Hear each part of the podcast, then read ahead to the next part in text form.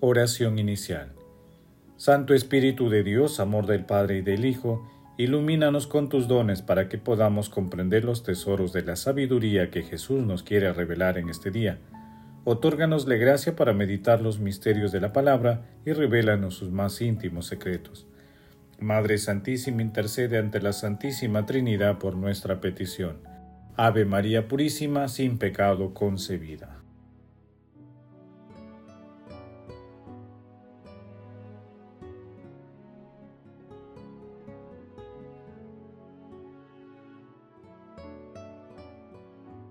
Paso 1. Lectura.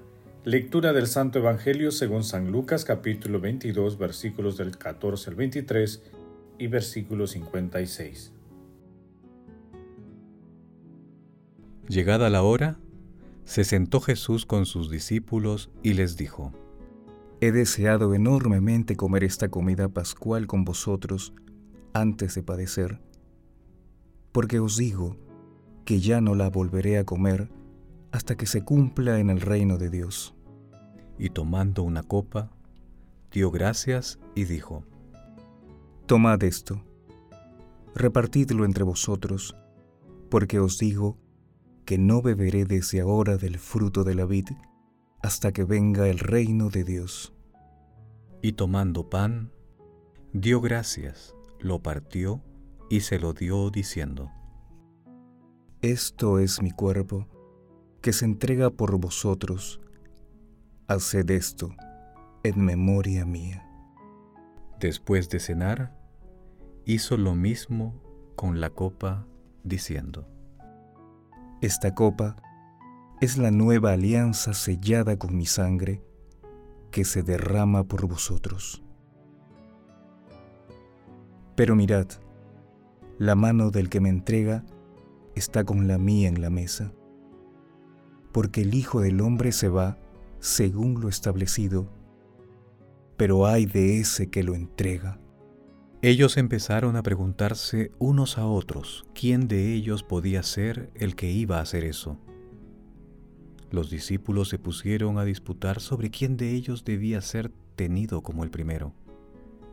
Jesús les dijo, Los reyes de los gentiles los dominan y los que ejercen la autoridad se hacen llamar bienhechores, vosotros no hagáis así, sino que el primero entre vosotros pórtese como el menor, y el que gobierne como el que sirve. Porque, ¿quién es más, el que está en la mesa o el que sirve? ¿Verdad que el que está en la mesa? Pues yo estoy en medio de vosotros como el que sirve. Vosotros sois los que habéis perseverado conmigo en mis pruebas, y yo os transmito el reino como me lo transmitió mi Padre a mí. Comeréis y beberéis a mi mesa en mi reino, y os sentaréis en tronos para regir a las doce tribus de Israel. Y añadió, Simón, Simón, mira que Satanás os ha reclamado para cribaros como trigo pero yo he pedido por ti para que tu fe no se apague. Y tú, cuando te recobres, da firmeza a tus hermanos. Él le contestó, Señor, contigo estoy dispuesto a ir a la cárcel y a la muerte. Jesús le replicó, Te digo, Pedro, que no cantará hoy el gallo antes que tres veces hayas negado conocerme. Y dijo a todos, Cuando os envié sin bolsa ni alforja ni sandalias, ¿os faltó algo? Contestaron, Nada.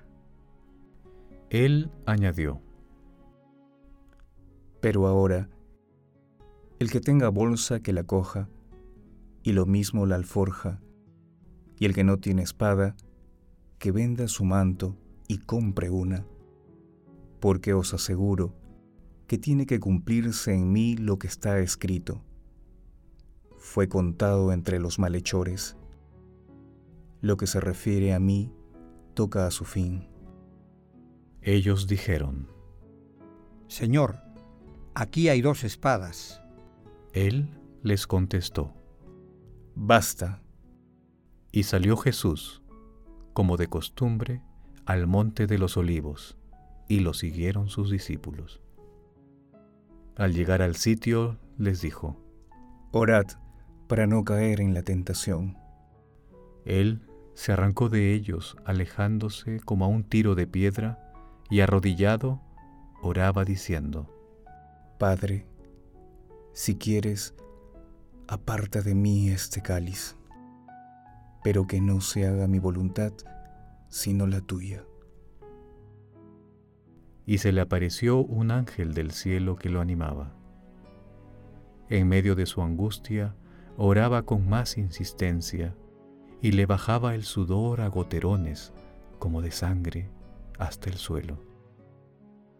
Y levantándose de la oración, fue hacia sus discípulos, los encontró dormidos por la pena y les dijo, ¿Por qué dormís? Levantaos y orad para no caer en la tentación. Todavía estaba hablando cuando aparece gente, y los guiaba el llamado Judas, uno de los doce, y se acercó a besar a Jesús. Jesús le dijo, Judas, ¿con un beso entregas al Hijo del Hombre? al darse cuenta los que estaban con él de lo que iba a pasar, dijeron, Señor, ¿herimos con la espada? y uno de ellos hirió al criado del sumo sacerdote y le cortó la oreja derecha. Jesús intervino diciendo, Dejadlo, basta. y tocándole la oreja lo curó. Jesús dijo a los sumos sacerdotes y a los oficiales del templo y a los ancianos que habían venido contra él, ¿Habéis salido con espadas y palos como a casa de un bandido? A diario estaba en el templo con vosotros y no me echasteis mano. Pero esta es vuestra hora, la del poder de las tinieblas.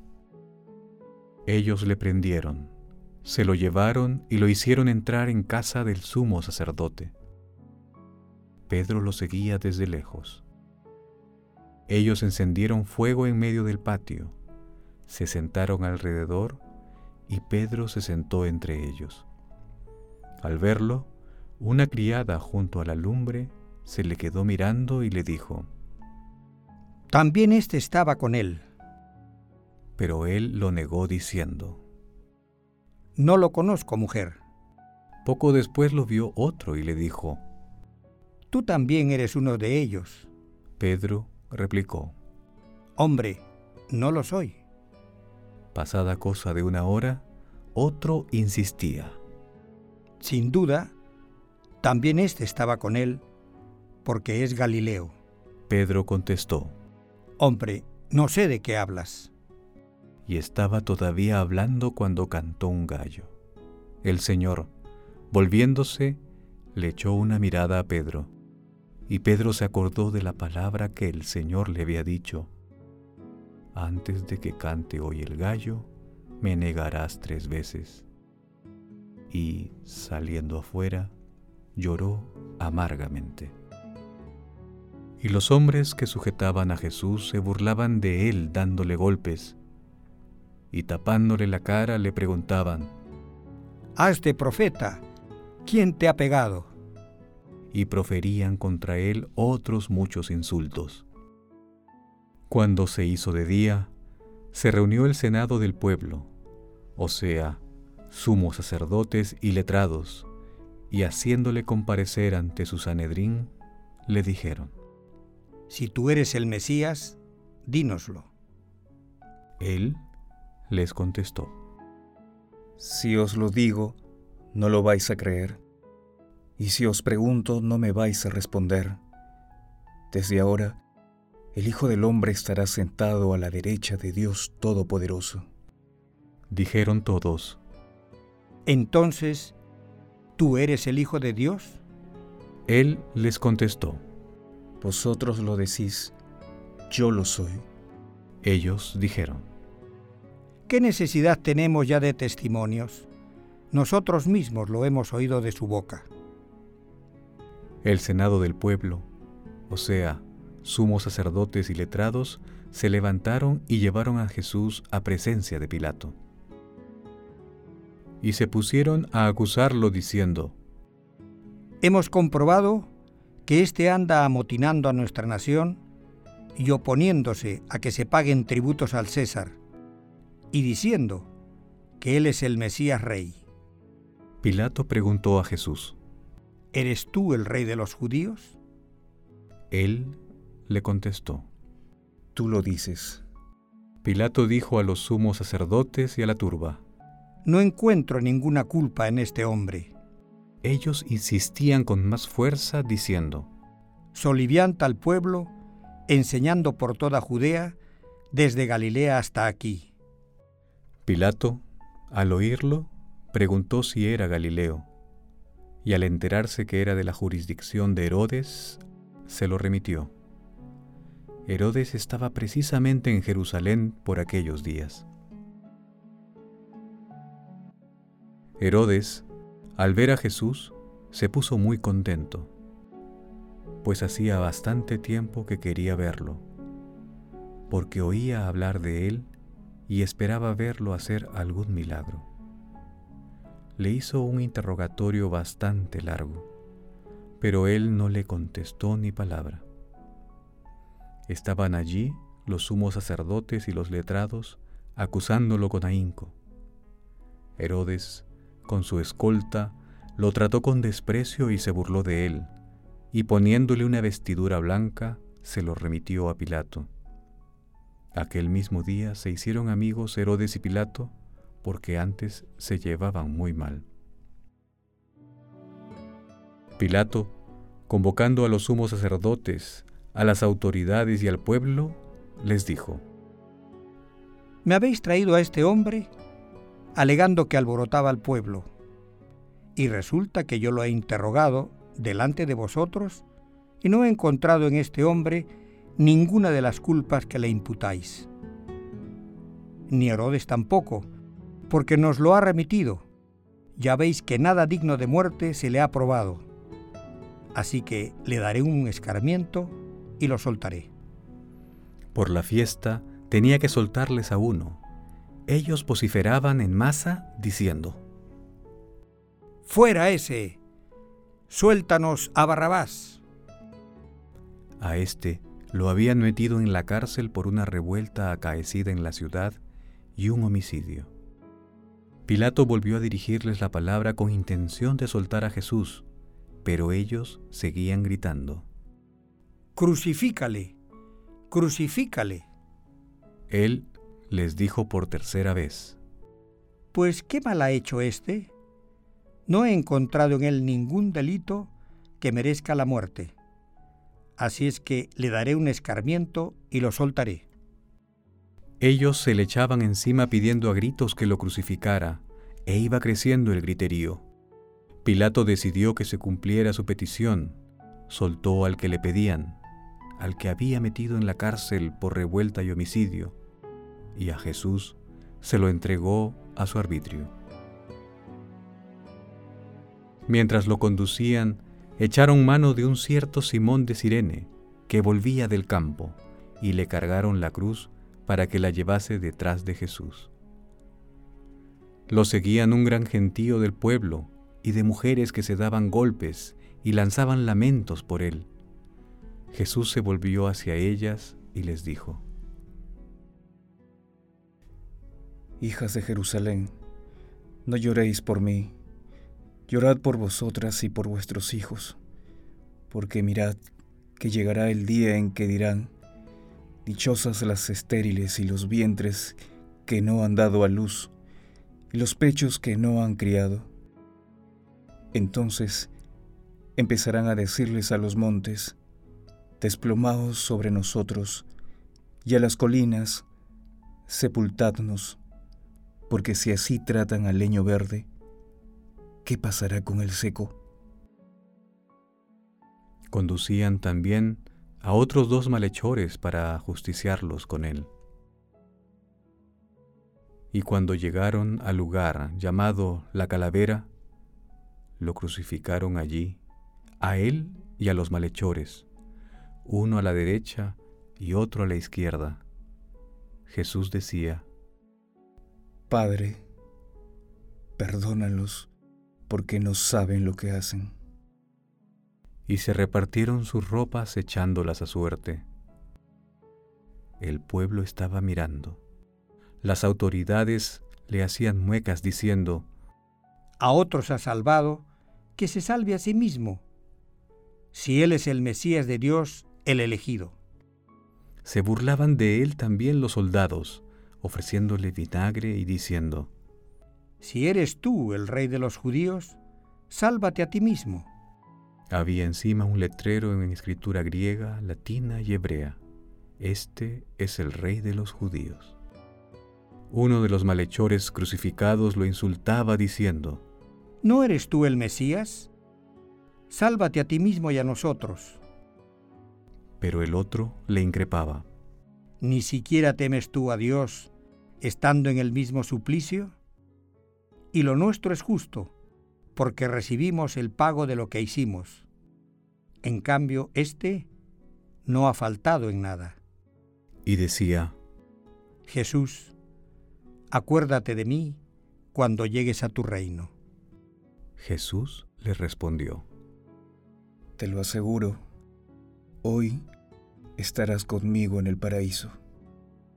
Era ya eso de mediodía, y vinieron las tinieblas sobre toda la región, hasta la media tarde, porque se oscureció el sol. El velo del templo se rasgó por medio, y Jesús, clamando con voz potente, dijo, Padre, a tus manos encomiendo mi espíritu. y dicho esto, expiró.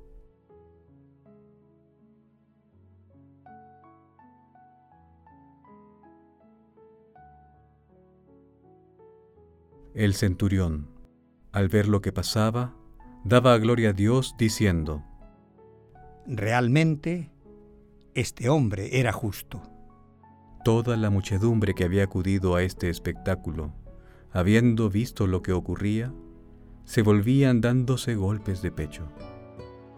Todos sus conocidos se mantenían a distancia, y lo mismo las mujeres que lo habían seguido desde Galilea y que estaban mirando.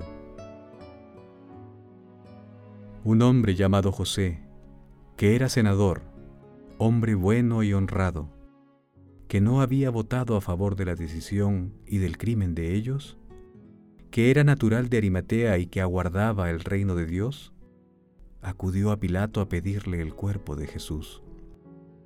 Y bajándolo, lo envolvió en una sábana y lo colocó en un sepulcro excavado en la roca, donde no habían puesto a nadie todavía. Era el día de la preparación y rayaba el sábado. Las mujeres que lo habían acompañado desde Galilea fueron detrás a examinar el sepulcro y cómo colocaban su cuerpo. A la vuelta, prepararon aromas y ungüentos, y el sábado guardaron reposo conforme al mandamiento. Palabra del Señor. Gloria a ti, Señor Jesús.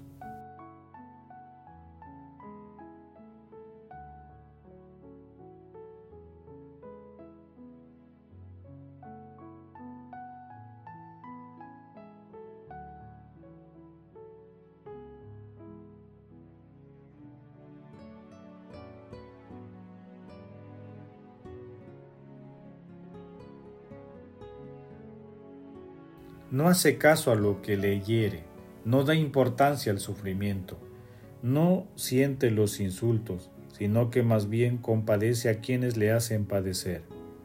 Cura al que le hiere, da la vida a quien le mata. Con qué dulzura de ánimo, con qué impulso del espíritu y con qué plenitud de caridad, exclama. Padre, perdónales porque no saben lo que hacen. El redo rival. Hoy se inicia la semana central del año litúrgico.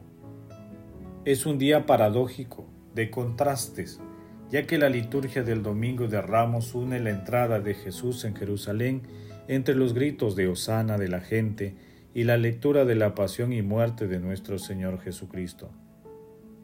La gente lo aclama como rey, mientras tanto él cabalga sobre un asno, sin ignorar las fuerzas del mal que lo rodean. Pero su realeza no puede ser identificada con ningún poder de este mundo. En efecto, su trono en el cual está escrito el título de rey será la cruz. Las reacciones y hechos ocurridos fueron muy diversos. Por un lado, las autoridades religiosas quieren matar a Jesús, mientras tanto, él celebra la Pascua con sus discípulos. Asimismo, se identifica al huerto de los olivos con los sudores de sangre de Jesús. La densa oscuridad que envolvió a Judas con su traición y la triple negación de Pedro, la condena del Sanedrín, Herodes y Pilato el camino al Calvario y la agonía, la salvación del buen ladrón, finalmente la muerte de nuestro Señor Jesucristo, sellada con una oración al cielo llena de confianza. Padre, en tus manos encomiendo mi espíritu. Después de la crucifixión, el centurión que estaba frente a Jesús dice, verdaderamente este hombre era justo esta expresión valiente es un gran ejemplo para nosotros. Este hombre que tal vez no conocía a Jesús exclamaba desde lo más profundo de su corazón una declaración potente y auténtica. Podemos decir que este centurión se convierte en discípulo de Jesús, ya que nos convertimos en discípulos no solo cuando empezamos a seguir a Jesús, sino cuando reconocemos a Jesús como Hijo de Dios. Con la muerte de nuestro Señor Jesucristo, queda definitivamente revelado quién es Dios y qué siente por la humanidad. No olvidemos que al lado de la cruz se encontraba nuestra Santísima Madre, que nos enseñaba a ser constantes. Por ello, contemplando la pasión, muerte y resurrección de nuestro Señor Jesucristo junto a ella, nos encontraremos en un lugar privilegiado.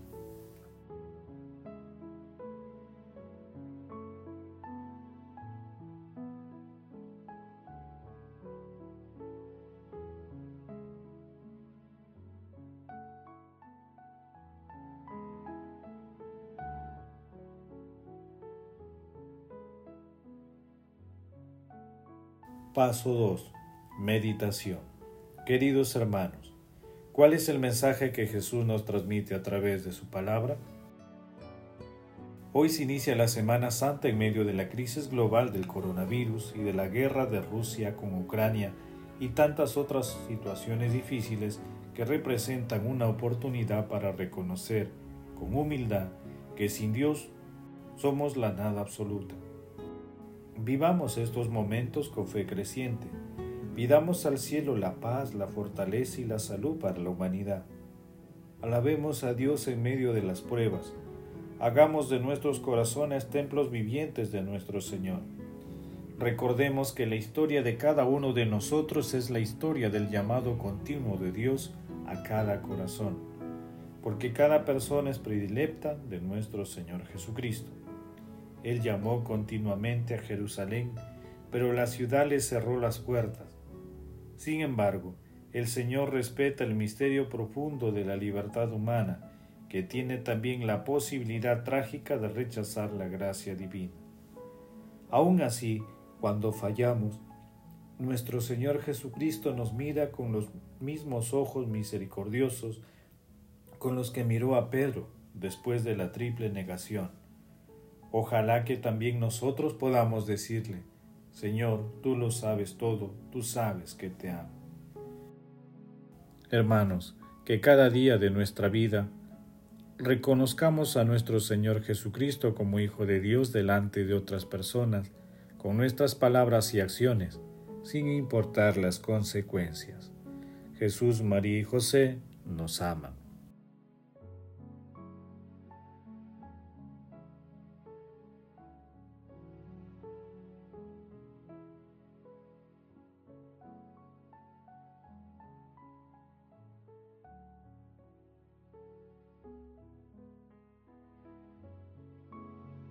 Oración.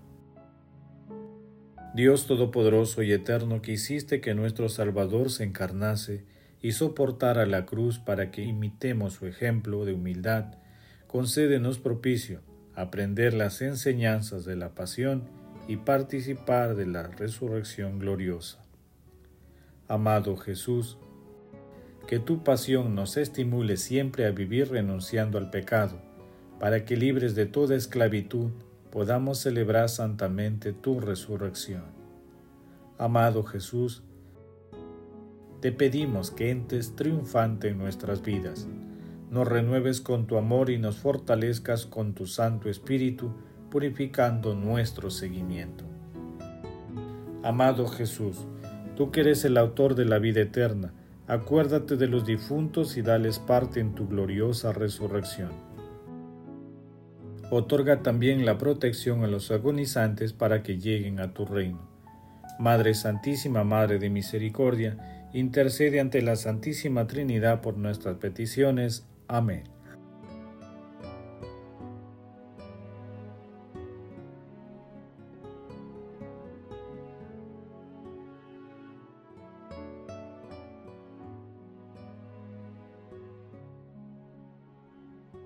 Paso 4. Contemplación y acción. Contemplemos a nuestro Señor Jesucristo en la cruz con un texto de San Alfonso María de Ligorio.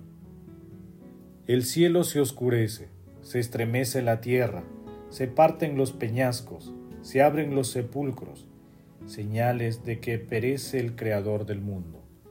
He aquí que Jesús, después de haber encomendado su bendita alma al Padre, exhala desde su afligido corazón un profundo suspiro, baja la cabeza renovando en aquel momento el sacrificio de su vida por nuestra salvación, y consumido por la violencia de los dolores, entrega su espíritu. Acércate, alma mía, a la cruz, besa los pies de tu Señor y considera que ha muerto por el grande amor que te ha tenido. Ah, Jesús mío, ¿a dónde os ha conducido vuestra caridad? Hacedme comprender bien cuán admirable es que un Dios muera por mí, para que de hoy en adelante no ame sino solo a vos. Si os amo, os sumo bien, verdadero amante de mi alma. En vuestras manos le encomiendo y os pido por los méritos de vuestra muerte, que destruyendo en mí los afectos terrenos, me hagáis vivir únicamente para vos, que solo merecéis todo mi amor María Esperanza mía, rogad a Jesús por mí. Queridos hermanos, en esta Semana Santa destinemos tiempo para pedir al cielo el perdón divino y el viernes que en nosotros muera todo pecado, para que el domingo renazcamos en el Señor con alegría y el júbilo de la salvación que Él nos trae. Hagamos también el propósito de meditar durante esta Semana Santa la pasión y muerte de nuestro Señor Jesucristo identifiquemos de manera especial todas las actitudes positivas de todos los personajes de la lectura y proclamemos a Jesús como el Rey de nuestras vidas. Glorifiquemos a la Santísima Trinidad con nuestras vidas.